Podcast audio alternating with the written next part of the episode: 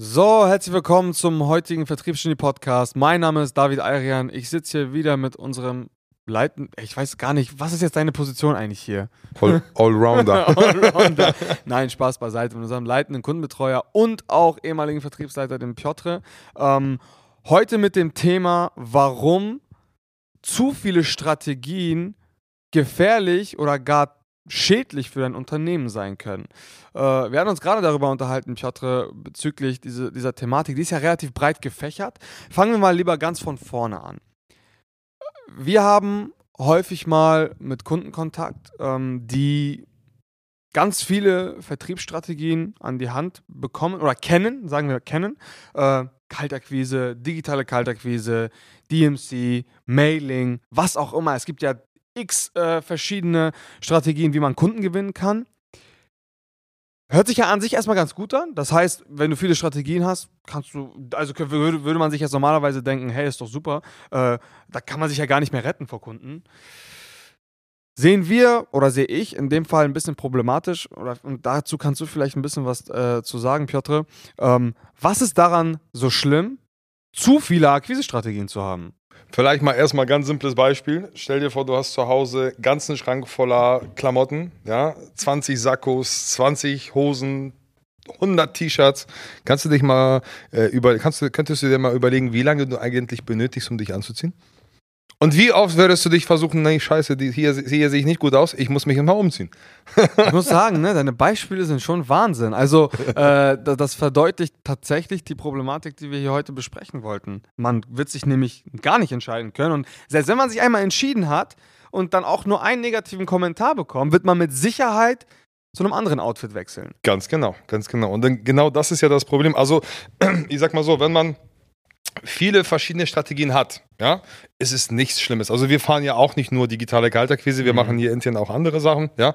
Ähm, vielleicht beim nächsten äh, Podcast kannst du das mal ein bisschen näher dran angehen. Ja. Aber ähm, es geht ja im Prinzip darum, dass äh, man eigentlich eine Sache erstmal äh, straight durchziehen soll, ja, auf eine Sache erstmal alles aufbauen soll und dann, wenn man merkt, okay, ich habe die gewisse Quelle ausgeschöpft, beziehungsweise bin kurz davor oder bin gerade dabei, aber ich habe Möglichkeiten, nochmal andere Sachen nebenbei mir aufzubauen und habe mhm. aber auch die Kapazitäten, sodass ich nicht, sage ich mal, meinen Vertriebler komplett wegziehe von der digitalen Kaltakquise und ihn einfach mal reinsetze, ey, schreib mal erstmal Briefe und wir machen jetzt DMC-Strategie. Ja. ja. So läuft das nicht. Also man muss erstmal schauen, okay, das Wichtigste, was passt zu mir? Ja? Welche Zielgruppe habe ich? Welche Strategie passt zu meiner Zielgruppe? Ja, weil ja. zum Beispiel digitale Kaltakquise, das ist eine, ganz ehrlich, eine der besten, ähm, ähm, eine, eine der besten Strategien, die man überhaupt fahren kann. Also ich bin ja auch schon zig Jahre im Vertrieb, aber ich muss es ganz ehrlich zugeben, für die eine oder andere Zielgruppe ist es nicht das Beste. Ja. Und vor allen Dingen, es, ich, ich würde, also das mit der Zielgruppe unterstreiche ich auf jeden Fall, aber ich denke auch, dass es zum Unternehmen passen muss.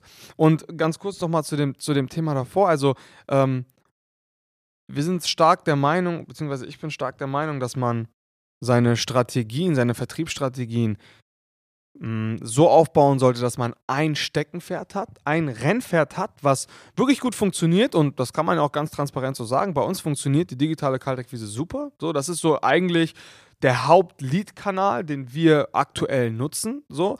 Ähm, und drumherum kann man alles andere aufbauen, was wir jetzt auch äh, machen. Einige Sachen stehen schon, einige Sachen sind noch im Aufbau. Ähm, und ähnlich, und das ist eben die Problematik dahinter, durch diese zu vielen Optionen sind einige Leute so, gibt es, gibt es mehrere Probleme. Das erste Problem ist, sie wissen, so wie wenn man vom Kleiderschrank steht und überhaupt nicht weiß, welches Outfit man anziehen soll. A, man kann sich nicht entscheiden, mit welcher man startet und man verliert viel zu viel Zeit und hat zu wenig Commitment, irgendwas davon auszuprobieren. Und das zweite ist, ähm, wenn man zu viele Strategien hat und auch ungefähr weiß, wie die funktionieren und mal mit einer anfängt und mal die ersten Resistenzen kommen, ist die Wahrscheinlichkeit super, super hoch, dass man dann sagt, ja, nee, äh, digitale Kaltakquise ist nichts für mich und ich mache lieber DMC oder Mailing oder was auch immer. Das ist sehr, sehr fatal, weil jede Akquisestrategie oder jede Vertriebsstrategie beinhaltet Hürden, Schwierigkeiten und Probleme. Und ähm, diese Probleme muss man meistern, damit eben dieser Kanal irgendwann so gut funktioniert, dass du dir dann tatsächlich auch mal Gedanken darüber machen kannst, hey, äh, digitale Kaltakquise ist super und meine, das passt auch super zu meinen Vertrieblern, das passt super zu meiner Zielgruppe. Ähm, ich möchte aber noch drumherum weitere Leadkanäle aufbauen. Machen wir mal, keine Ahnung, Kaltakquise oder schalten wir noch Ads dazu. So, darüber sprechen wir ja auch häufiger mal in dem Podcast. Auf die Art und Weise gehst du halt eben nicht das Risiko ein, dass du eine Sache nicht richtig kannst und viele Sachen nur so ein bisschen. So, Auf jeden Fall. Das ist eben eine, ein großes Problem, denke ich, wenn man, also unter anderem ein großes Problem, wenn man zu viele Optionen hat. Sicher, dafür ist zum Beispiel ein guter Berater zuständig. Ja? Wenn wir zum Beispiel ein Gespräch haben äh, mit potenziellen Kunden oder auch später, wenn der Kunde wert, aber wir zum Beispiel eine Positionierung machen sollten und äh, natürlich schauen, was am besten zu ihm passt, sind wir eigentlich diejenigen, die erstmal schauen müssen, okay, was für eine Zielgruppe hat er? ähm, wen möchte er ansprechen, was für ein Typ ist er. Ja? Weil man muss ja auch darauf achten, wenn jemand zum Beispiel sehr scheu ist, dann kannst du ihn einfach nicht hinsetzen und sagen, telefonier mal. Ja? Nicht jeder kann im Prinzip, es ist, es ist so. Jeder, ja. der mir erzählt, es ist nicht schwierig, du sitzt dich hin und das äh, Verkaufen wird beigebracht. Äh, ich, ganz ehrlich, persönlich, ich finde es Bullshit. 90 Prozent kannst du bestimmt, sage ich mal, äh, so weit gehen, dass du ihnen das beibringen kannst. Aber es sind immer noch gewisse Leute, die einfach äh, das nicht können. Punkt. Und der gute Berater ist dafür zuständig, um zu schauen, wie gesagt, äh, was er äh, für Zielgruppe hat. Ähm, kleines Beispiel, jetzige Situation, ja. Da gibt es zum Beispiel Leute, deren Kunden sind äh, Handwerker, ja. Und dann äh, sind ähm, potenzielle Interessenten von uns, die haben Medienagenturen und sind darauf spezialisiert auf Neukunden und Mitarbeitergewinnung. Mhm. So, ähm, dann liegt es an uns, ja, ähm, das zu wissen, wie die momentane, äh, momentane wirtschaftliche Situation so ist und einfach denen sagen, hey, ähm, die, ähm, die, die Leute, die brauchen momentan weder Aufträge, weder Mitarbeiter. Ja, momentan gibt es einfach ein, ein, ein äh, Problem mit den Rohstoffen, ja, wie jeder das weiß. Und wir müssen an der Stelle eingreifen und sagen, hey, äh, die Zielgruppe wird es schwierig haben. Ja, die können nicht weiterbauen, obwohl die im Prinzip deren Aufträge, äh, Bücher voll sind. Ja, mhm. ähm, die können nicht weiterbauen. Was heißt für die automatisch? Die Mitarbeiter, die die haben, müssen in die Kurzarbeit geschickt werden. So. Ja. Dann, äh, was willst du von denen? Ja, auf jeden Fall. So, und das Ding ist, ähm, das war, das war ein schlauer Spruch oder eine schlaue Definition, die ich mal irgendwann aufgeschnappt habe. Äh, was bedeutet es eigentlich, im Consulting tätig zu sein oder beraten tätig zu sein? Weil man muss ja ganz ehrlich sagen, das gesamte Wissen ist im 21. Jahrhundert frei zugänglich für jeden, in egal welchem Thema. Ein guter Berater, was macht einen guten Berater aus? Das muss man sich auch mal fragen. Einen guten Berater macht aus komprimiertes Wissen, angepasst und maßgeschneidert auf deine Situation zu bündeln und es dir auf dem Silbertablett zu servieren und dir zusätzlich zu zeigen, wie du dieses Wissen umsetzen kannst, was vorher schon maximal komprimiert wurde, sodass du nicht eben in diese, in diese, in diese äh, dass du nicht Gefahr läufst, eben gar nicht zu wissen, wo vorne und hinten ist und womit du anfangen sollst, womit du aufhören sollst und was die Strategie dahinter ist. Und dafür sollte ein Berater da sein, um zu sagen, hey, das ist Schritt 1, das ist Schritt 2 und das ist Schritt 3. Dafür musst du das, das und das wissen und so, so, so wird es dann genau weitergehen. Du musst gar nicht jede Strategie der Welt beherrschen, wissen, kennen und äh, meistern. Wichtig ist, dass du eine maßgeschneiderte Strategie hast, die, du, die, die, die passt auch auf dein Unternehmen, auf deine Zielgruppe, auf die Fähigkeiten deiner Mitarbeiter und auch zu den Werten und Prinzipien deines Unternehmens. So, vielleicht gibt es Unternehmen da draußen, also mit Sicherheit, nicht nur vielleicht, für die Kaltakquise nicht mit ihren Unternehmensprinzipien vereinbar ist. Gibt es. Sicher. Da hören wir, höre ich immer wieder. Es gibt halt Leute, die sagen, nein, ich möchte nicht auf Leute zugehen. Ich möchte, dass Leute auf mich zukommen. Ja, da kann ich denen erklären, was ich möchte. Wenn es nicht mit ihren Leitprinzipien und Werten passt, dann, so, dann ist es halt so. Dann muss man halt eher eine Content-Marketing-Strategie fahren. Ist auch in Ordnung, ist auch super und funktioniert auch mit Sicherheit. Sicher, sicher. Man muss natürlich mal schauen, erstmal, wenn man eine Content-Marketing-Strategie fahren möchte, muss man natürlich sich erstmal eine gewisse Anzahl von Followern aufbauen. Und das sind ja im Prinzip immer Steps nach hinten. Ja? ja Digitale Kaltakquise ist im Prinzip ähm, ein Akquisekanal ähm, für Anfänger wie auch natürlich Firmen, die schon andere ähm, Leadquellen Ja. ausgeschöpft haben und nach was Neuem suchen, nach einem neuen Weg. Ähm, das heißt, ähm, wie gesagt, du, du kannst es von bis machen und, und, und eine Content-Strategie, äh, Content-Marketing-Strategie.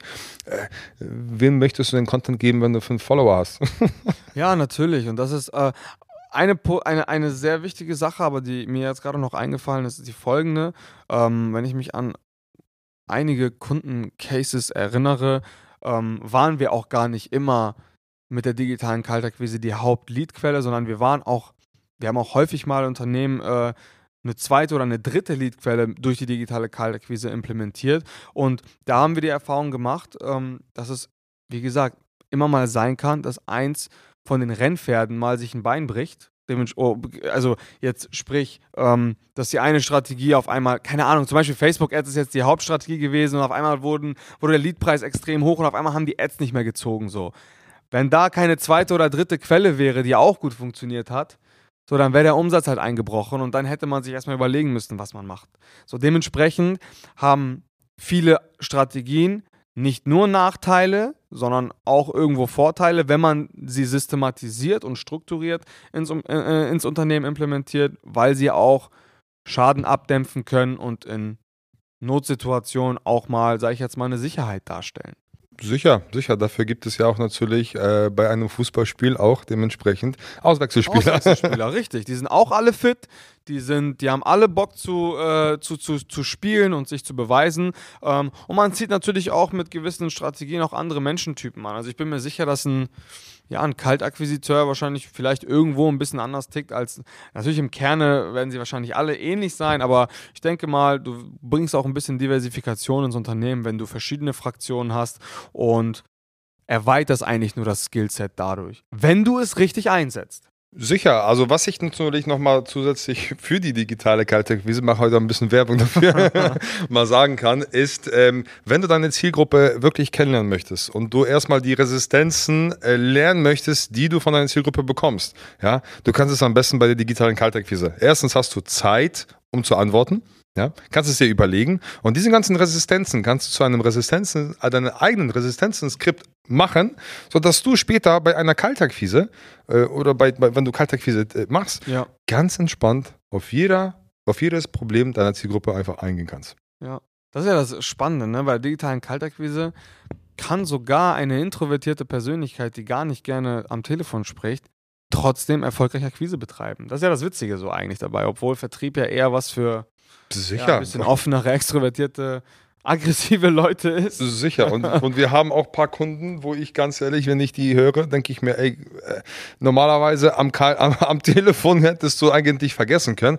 Aber dadurch, dass die schon den ersten Kontakt im Chat haben, ja, Ja. und die ersten Hürden sind weg, so, und, und die fühlen sich auch entspannter, wenn die ins Gespräch kommen, weil die brauchen nicht mit der Ablehnung zu leben. Ja, das stimmt. Das nicht mit einer kompletten Ablehnung, sage ich mal so besser. Ne?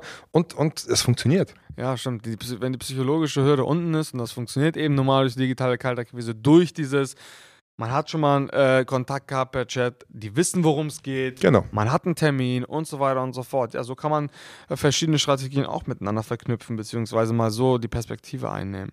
Ja, ich denke, wir haben jetzt heute auch noch jetzt eine Menge darüber geredet, ein bisschen sogar äh, ja, aus verschiedenen Perspektiven mal versucht zu beleuchten. Das Thema ist natürlich deutlich tiefer und man könnte jetzt Ewigkeiten darüber sprechen.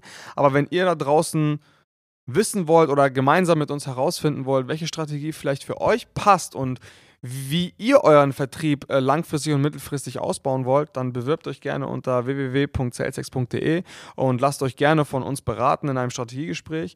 Und ja, ansonsten vielen Dank fürs Zuhören und bis zum nächsten Mal. Bis zum nächsten Mal.